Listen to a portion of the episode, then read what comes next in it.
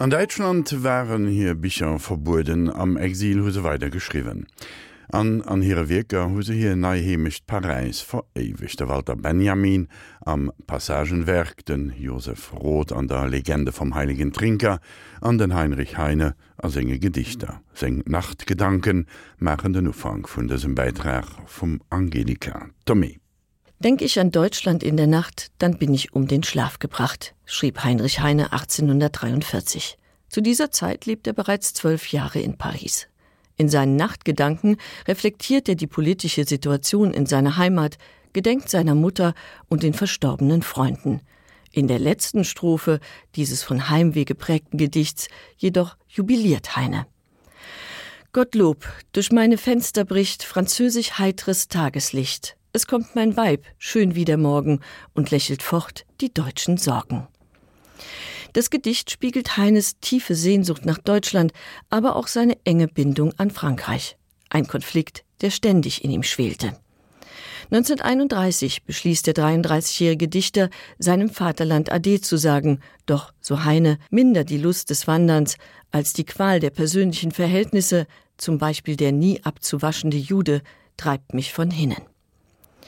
Trotz Konvertierung zum Protestantismus fand der promovierte Jurist Heine keine Anstellung im ebenso judenfeindlichen wie reaktionären Deutschland. Und sein Plan vom Schreiben zu leben wird regelmäßig von den Zensurbehörden vereitelt. Als Heine 1831 in Paris einzieht, ist von Immigration keine Rede. Doch die Stadt nimmt ihn vom ersten Moment an für sich ein. Frankreich sieht aus wie ein Garten, wo man alle schönsten Blumen gepflückt hat, um sie zu einem Strauße zu binden. Und dieser Strauß heißt Paris, schwärmt Heine. Frankreich sieht aus wie ein Garten, wo man alle schönsten Blumen gepflückt hat, um sie zu einem Strauße zu binden. Und dieser Strauß heißt Paris, schwärmt Heine. Und Paris ist nicht bloß die Hauptstadt von Frankreich, sondern der ganzen zivilisierten Welt und ein Sammelplatz der Nobilitäten. Heine findet schnell Anschluss in Paris. Victor Hugo, Balzac, Jean Sand, Chopin, Rossini List und viele andere Berühmtheiten gehören schon bald zu seinem Bekanntenkreis. Der Junggeselle genießt die kulturelle Vielfalt der Stadt, besucht Bibliotheken, Museen und Vergnügungsstätten, streunt durch die Straßen und Passagen. Im Welttollhaus Paris, wie er die Stadt liebevoll tauft, ist Heine nicht länger ein wegen seiner jüdischen Wurzeln ausgestoßener, sondern einfach nur einer von vielen Ausländern. In den ersten Jahren berichtet Heine, meist anonym, für verschiedene deutsche Zeitschriften aus seinem Gastland.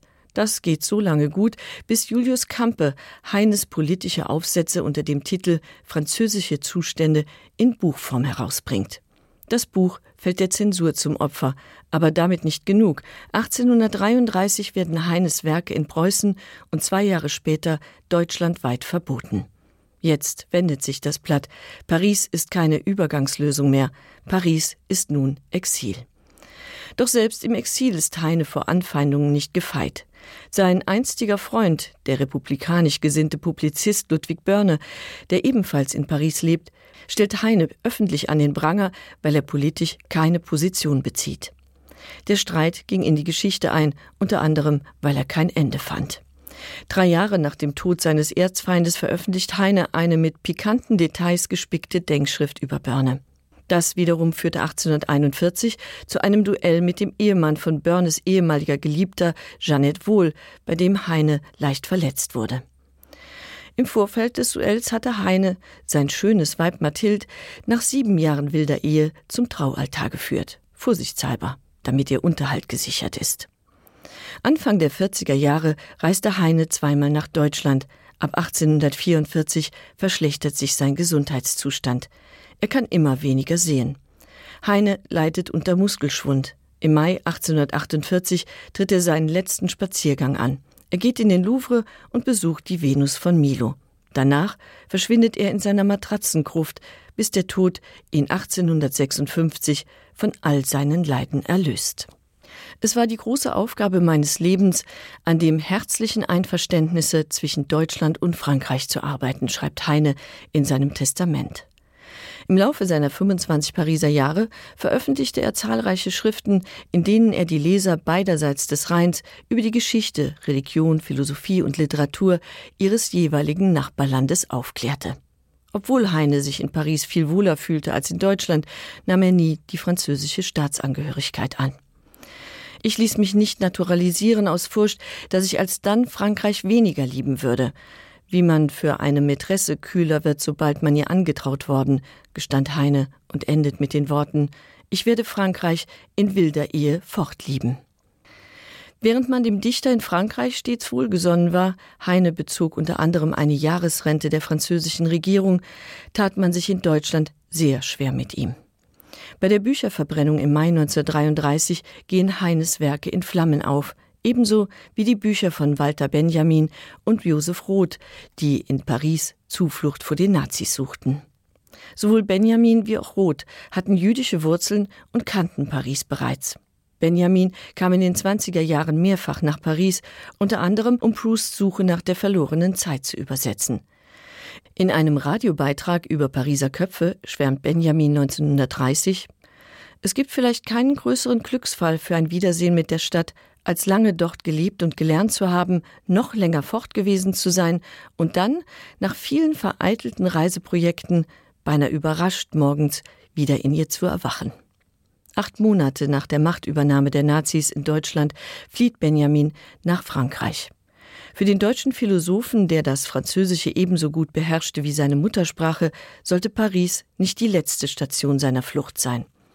Doch zunächst bietet die Stadt ihm ein, wenn auch entbehrungsreiches Asyl, und er kann mit seiner schriftstellerischen Tätigkeit fortfahren. Benjamin arbeitet an seinen Notizen über Paris, die Hauptstadt des 19. Jahrhunderts. In dem Buch, das ein Fragment bleibt und posthum unter dem Titel Passagenwerk veröffentlicht wurde, beleuchtet Benjamin die Großstadt, die moderne Architektur aus Glas und Eisen, die Boulevards, die kunstvoll gestalteten Passagen und den Menschen, der darin Lust wandelt, den Flaneur. Den Typus des Flaneurs schuf Paris, stellt Benjamin fest. Bei seinem Konzept des Flaneurs orientiert sich Benjamin an seinem Lieblingsschriftsteller Baudelaire.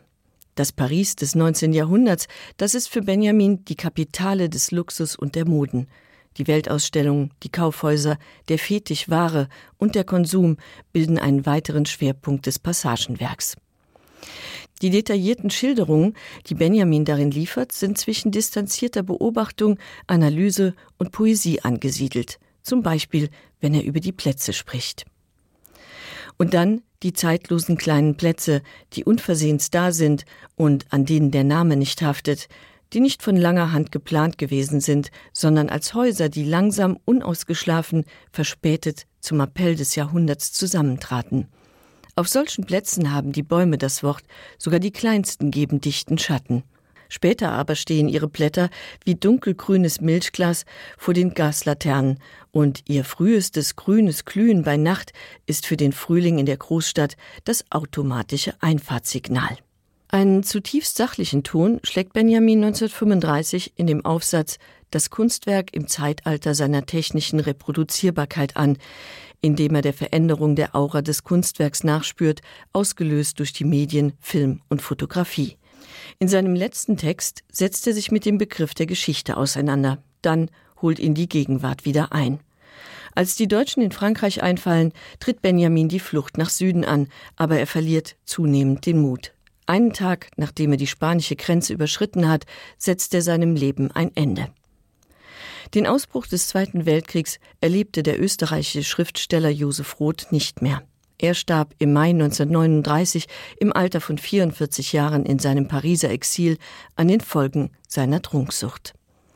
Die Legende vom heiligen Trinker heißt seine letzte Erzählung sein Testament, wie Roth es nannte. Sein Held, der Clochard Andreas, der in Paris lebt und stirbt, weist viele Parallelen zu seinem Schöpfer auf – angefangen bei den Suchterfahrungen über die Unfähigkeit mit Geld umzugehen bis hin zur Heimatlosigkeit. 1925 hält Roth sich erstmals in Paris auf. Der junge Journalist und Reisereporter arbeitet als Korrespondent. Da er fließend Französisch spricht und schreibt, integriert er sich schnell und kehrt fortan immer wieder in die Seinemetropole zurück. In den folgenden Jahren konzentriert er sich auf die Schriftstellerei und veröffentlicht sieben Bücher, darunter seinen größten Erfolg Radetzky Marsch. Als Josef Roth am 30. Januar 1933 Deutschland wie schon so oft in Richtung Paris verlässt, ahnt er nicht, dass es diesmal keine Rückkehr gibt. Die Nationalsozialisten übernehmen noch am selben Tag die Macht, die Hetze auf politische Gegner und Juden beginnt. Josef Roth schreibt fortan für deutschsprachige Exilzeitungen und konservative österreichische Blätter und veröffentlicht mehrere Romane und Essays in Pariser und Amsterdamer Verlagen.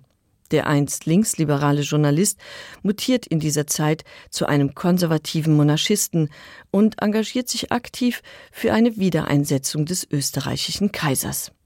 Die Monarchie und der Katholizismus, so glaubt Roth, könnten das von Hitler angestrebte Großdeutschland noch verhindern. Er ist verzweifelt und klammert sich an jeden Strohhalm. Als 1937 das Hotel abgerissen wird, in dem Roth in Paris lebt, schreibt er an Stefan Zweig, man verliert eine Heimat nach der anderen. Hier sitze ich am Wanderstab, die Füße sind wund, das Herz ist müde. Fünf Monate später verliert Roth eine weitere Heimat. Am 12. März 38 marschiert die deutsche Wehrmacht in Österreich ein. Nach dem Anschluss Österreichs an Deutschland bricht seine Welt zusammen. Er sieht keine Perspektive mehr. Zudem steckt er in Geldnot und der Alkohol zehrt an seinen Kräften. All seine Sorgen und Nöte fließen in die Legende vom heiligen Trinker ein und vereinigen sich unter seiner Feder auf wundersame Weise zu einem Hohelied auf die Menschlichkeit. Drei Schriftsteller, drei Schaffenslinnen, die zu Paris geendigt tun. An Dommert geht doch de Serie gekommen um zu schreiben vom Angelika Tomé. Ob en N.